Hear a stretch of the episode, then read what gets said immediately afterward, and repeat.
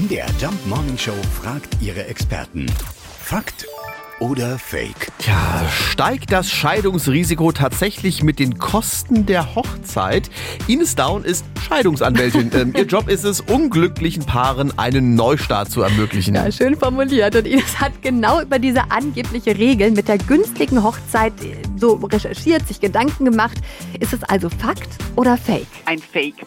Weil ich glaube, es hängt nicht davon ab, wie viel Geld jemand für eine Hochzeit ausgibt oder ein Ehepaar für eine Hochzeit ausgibt, sondern ob die beide sich einig sind darüber, wie sie gemeinsam leben wollen. Und damit ist ja auch die Hochzeit so ein Ausdruck eines gewissen Lebensgefühls, einer gewissen Lebenseinstellung. Also ich bin nicht der Auffassung, dass wenn man ganz billig heiratet, dass das eine Garantie dafür ist, dass die Ehe dann immer hält. Und wenn man ganz teuer heiratet, dass man dann, was weiß ich, drei Monate nach der Ehe geschieden wird.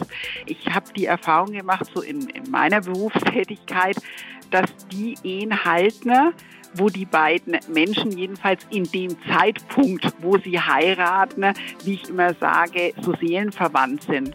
Und da ist es egal, ob man sagt, man heiratet jetzt auf der grünen Wiese und geht danach im Biergarten oder man heiratet, was weiß ich, unter Wasser oder im Helikopter oder ganz toll in Dubai oder wo auch immer.